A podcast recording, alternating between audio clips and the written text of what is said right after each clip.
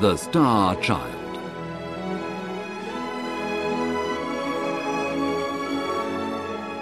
Part 1 The Baby.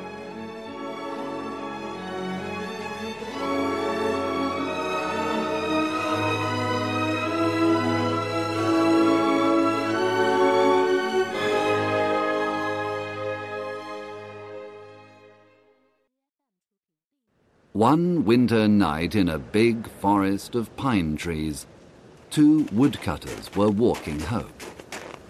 It was very, very cold, and there was snow on the ground. The trees were cold, the birds were cold, and the animals were cold. The rabbits stayed in their rabbit holes, and the squirrels stayed in the trees. But the two woodcutters continued their journey. They prayed to St. Martin, the protector of travellers, and finally they saw the lights of their little village in the distance. They were very happy and laughed. The earth now seemed like a flower of silver, and the moon seemed like a flower of gold. But soon they became sad again. Why were we so happy? asked one woodcutter. Life is for rich people, not poor people like us. It is better if we die in the snow or if a wild animal eats us. Suddenly, something very strange happened.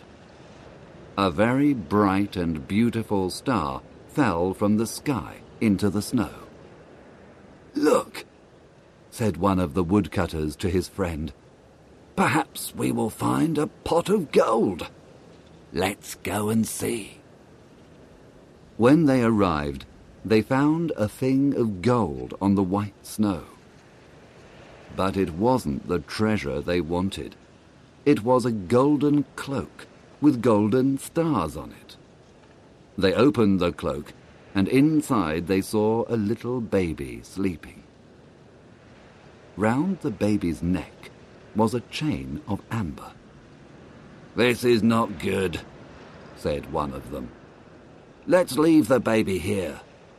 We have too many children and not enough money to buy food. I don't want another child. But we can't leave this little baby here alone, said the other woodcutter. He will surely die. I will take him home with me. We have many children and not enough food, but my wife will look after him. And the good woodcutter took the baby in his arms and continued his journey home. When they arrived at their village, the first woodcutter said, You have the child, so you must give me the cloak of gold. But his friend answered, No, this cloak is not yours or mine. It's the baby's cloak.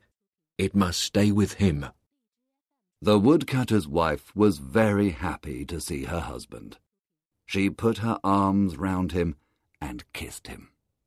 I, I found something in the forest, and I brought it home for you, he said. Oh, good. What is it? We are very poor and we need many things. But she was very angry when she saw the baby. We have too many children already and not enough money to buy food. I don't want another child, she said. But then she looked at the baby, and her heart was full of pity. He is a star child, said her husband. We must love him. So the woman put the baby in a little bed to sleep. She put the cloak and the chain into a chest. Yes, we will love him, she answered.